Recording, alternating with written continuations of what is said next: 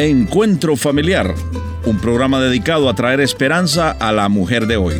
Y ahora con ustedes, Marina Pinto. Buen día a cada mujer adolescente, joven o adulta que nos está sintonizando a través de esta radioemisora. Es una bendición para mi esposo y para mí encontrarnos con personas en donde quiera que vamos a servir en el ministerio y que nos expresan que quieren unirse junto a nosotros y servir al Señor y ser colaboradores para el programa Encuentro. Personas como Mónica, que desde la Argentina viajó hasta Perú para conocernos y aprender con nosotros cómo hacer entrevistas.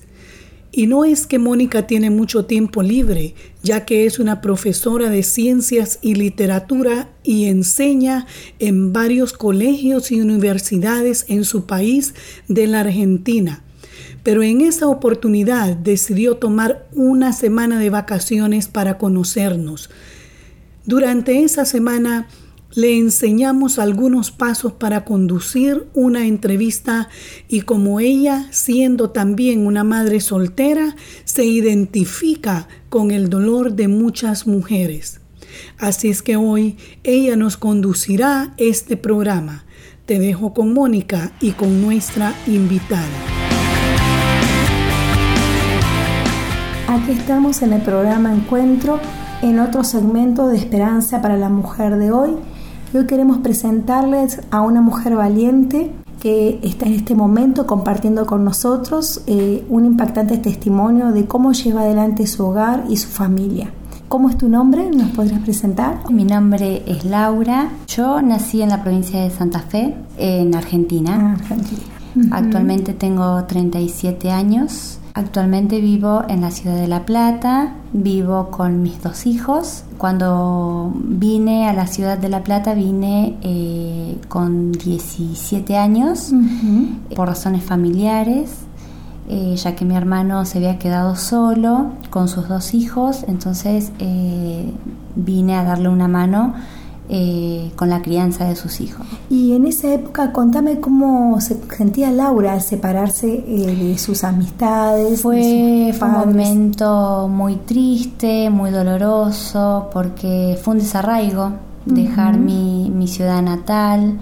Eh, lo sufrí muchísimo. llegué a la ciudad de La Plata con 45 kilos y en menos de de 5 o 6 meses eh, llegué a engordar 10 kilos.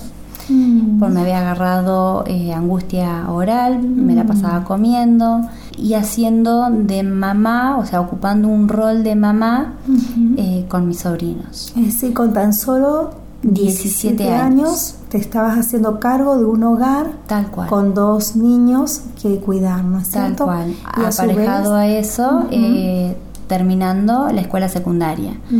Porque cuando me vengo de la ciudad de, Santa Fe, eh, yo estaba en cuarto año de secundaria y eh, cuando vine a la ciudad de, La Plata terminé cuarto y quinto año. Fue un momento también muy, muy triste, muy doloroso porque...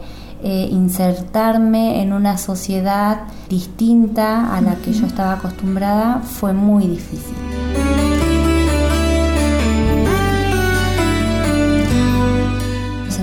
Muchísima tristeza, eh, mucho dolor, eh, muchísimo más dolor me causaba ver eh, el sufrimiento de dos criaturas que mm. tenían en ese momento tres y cuatro años. Mucho dolor, bueno, a pesar de eso seguí adelante, terminé mis mm. estudios, eh, los llevaba al médico, a sus controles pediátricos, mm. eh, iba a, las reuniones de, padres, ya que mi hermano es docente y trabajaba todo el día, entonces eh, yo me ocupaba de, esos niños como si fuesen mm. hijos míos. y bueno, Digamos que eso te preparó para ser la mamá que hoy sos, ¿no? Porque hoy te veo, como dijiste vos, eh, adelante, llevando adelante un hogar. Hoy tenés, contanos un poquito cómo está conformada tu familia. Yo en el año 2000 me puse de novia. Eh, ya mi mamá y mi papá se vinieron de la provincia de Santa Fe y se instalaron en la ciudad de Ensenada. Y en el año 2000 me puse de novia, estuve cuatro años de novia y nos casamos en una iglesia cristiana. Y bueno, al cabo de, dos años de matrimonio eh, llegó mi primer hijo. Mm. Un hijo varón que hoy tiene 10 años. Matías. Matías. Matías hoy tiene 10 años, eh, pero bueno, antes de que, de que Matías eh, llegue a nuestras vidas, mm. con mi esposo comenzamos a, a tener problemas, dificultades. Eh, porque cuando yo lo conozco, a mi novio, él estaba saliendo de un tratamiento eh, por adicciones. Mm. Eh, en nuestro tiempo de noviazgo él estuvo bien, mm. pero al año de estar casado él volvió a retomar con su vieja vida. pero así todo, aposté al matrimonio, aposté a la familia, eh, llegó mi hijo, eh, entonces pensé que, a partir de ahí todo iba a cambiar, que íbamos a tener una familia ideal. Este, y siguieron adelante. Seguimos adelante. Y así llegó la vida de Luz, Así llegó mi segunda hija, hoy Luz tiene seis años eh, y siempre batallando, batallando con mi esposo, pensando que que con paciencia, que con amor, eh, yo, mi carne, mi cuerpo iba a poder eh, cambiar la vida de, mi esposo. Y me equivoqué. ¿Por qué decís que te equivocaste? Me equivoqué porque pensé que esa obra la iba a hacer yo, eh, que con mi amor, que con mi paciencia lo iba a poder lograr y no fue así. Realmente eh, el que puede completar esa obra es, es Dios, mm. porque hasta el día de la fecha eh, el que fue mi esposo, porque hoy me encuentro divorciada de él, eh, al cabo de 13 años, 13, 14 años de matrimonio, tomé la decisión no solamente la decisión, porque siempre digo que una decisión uno lo puede tomar, pero el tema es sostener esa decisión en el tiempo. Eh, y ser determinada. ¿Cómo fue tomar esa decisión de quedar eh, en tu hogar con tus hijos? Muy, muy difícil mm. porque tenía muchísimos gigantes que derribar. Mm. Eh, pensaba en tomar la decisión de separarme y pensaba en mis hijos, que mis hijos mm. iban a sufrir, no solamente ellos, sino mi esposo, que iba a sufrir yo también. Y el tema es que eh, el tema de la adicción de mi esposo eh, nunca la di a conocer a mi mm. familia. Yo siempre me presenté ante mis padres como si fuese que tenía el matrimonio ideal eh, y por años mantuve, digamos, esa máscara. Mm. Una imagen de un matrimonio exitoso, tal cual, ¿no? Tal cual y dentro de mis cuatro paredes eh, mi matrimonio eh, era un desastre. Si bien no vivimos violencia, pero él vivía consumiendo, consumía en mi casa.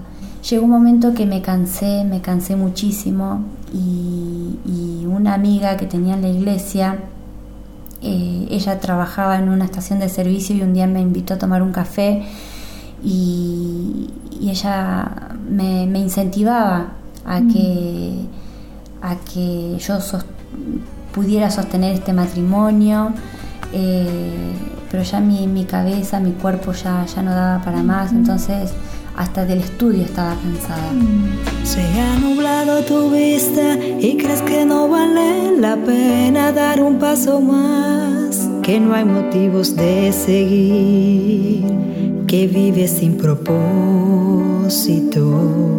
Se agotaron tus fuerzas y llegan pensamientos de querer abandonar, diciendo que Dios te dejó, que su espíritu de ti se apartó. El día que tomé realmente la decisión fue cuando mi hijo mayor eh, hablando con, otro amigo, con otro amiguito, teniendo una, conversación de dos niños, en ese tiempo de 6 y 7 años, comentándose sus gustos. Eh, uno decía que le gustaba eh, escuchar determinada música y, y, cuando le tocó el momento de responder a mi hijo sobre sus gustos, él dijo que le gustaría drogarse. Mm. Mi hijo en ese momento tenía siete años y dijo que le gustaría drogarse. Entonces yo lo primero que pensé fue que mi hijo había visto a su padre consumiendo. Mm. No sé si actué en ese momento con bronca, con ira, pero fue lo que me salió en ese momento de juntar todas sus cosas porque él no se encontraba en ese momento en mi casa. Junté todas sus pertenencias en una bolsa de consorcio y se las dejé en la puerta de mi casa y cambié todas las cerraduras. Mm. Inmediatamente cambié todas las cerraduras y no lo dejé entrar nunca más a mi casa. Fue durísimo, me encomendé a Dios, mm. me aferré con la poquita fuerza que me quedaba, mm. con, lo último de fuerza que me quedaba, me aferré a él y, le pedí que por favor no me soltara porque yo sentía que, me iba eh, eh, como en un pozo depresivo. Y yo le pedí por favor que me fortalecieran todas las áreas porque tenía dos niños a cargo que sacar adelante. Mm. No solamente llevándolos a la escuela, no solamente ayudándolos con su tarea, sino sacándolos de ese estado emocional en el que ellos también se encontraban.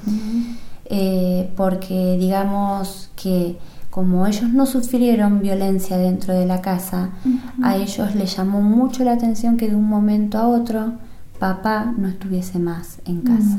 ¿Cuál sería el mensaje que le podés dar a una mujer que en este momento se encuentra con una situación similar? Eh, el consejo que le doy a todas las, a todas las mujeres es este, no dejarse esclavizar, mm. ya sea por, por, un esposo violento, mm. eh, no dejarse eh, llevar por el miedo, porque el miedo paraliza, no te deja actuar, no te deja ver. yo tuve miedo, Muchas veces tuve miedo, pero no me dejé paralizar. Sí me costó mucho tiempo tomar la decisión eh, porque pensé que no iba a poder sola. Y sin embargo Dios me dio la fuerza necesaria para salir adelante con mis dos hijos. Tenemos paz, tenemos tranquilidad que me costó años. Y así de repente ya no recuerdo mi aflicción eclipsada en gloria. Me doy cuenta de cuán hermoso eres tú y cuán grande es tu afecto Damos gracias a Mónica y a nuestra invitada. Espero que este programa te haya animado a ser un colaborador en el reino de Dios. Y si eres una mujer, que se ha identificado con nuestra invitada, quiero animarte a que creas en ti misma, que todo lo que te propones lo puedes lograr con la ayuda de Dios. Recuerda que solamente en Cristo hay esperanza y quiero invitarte a nuestro próximo encuentro familiar.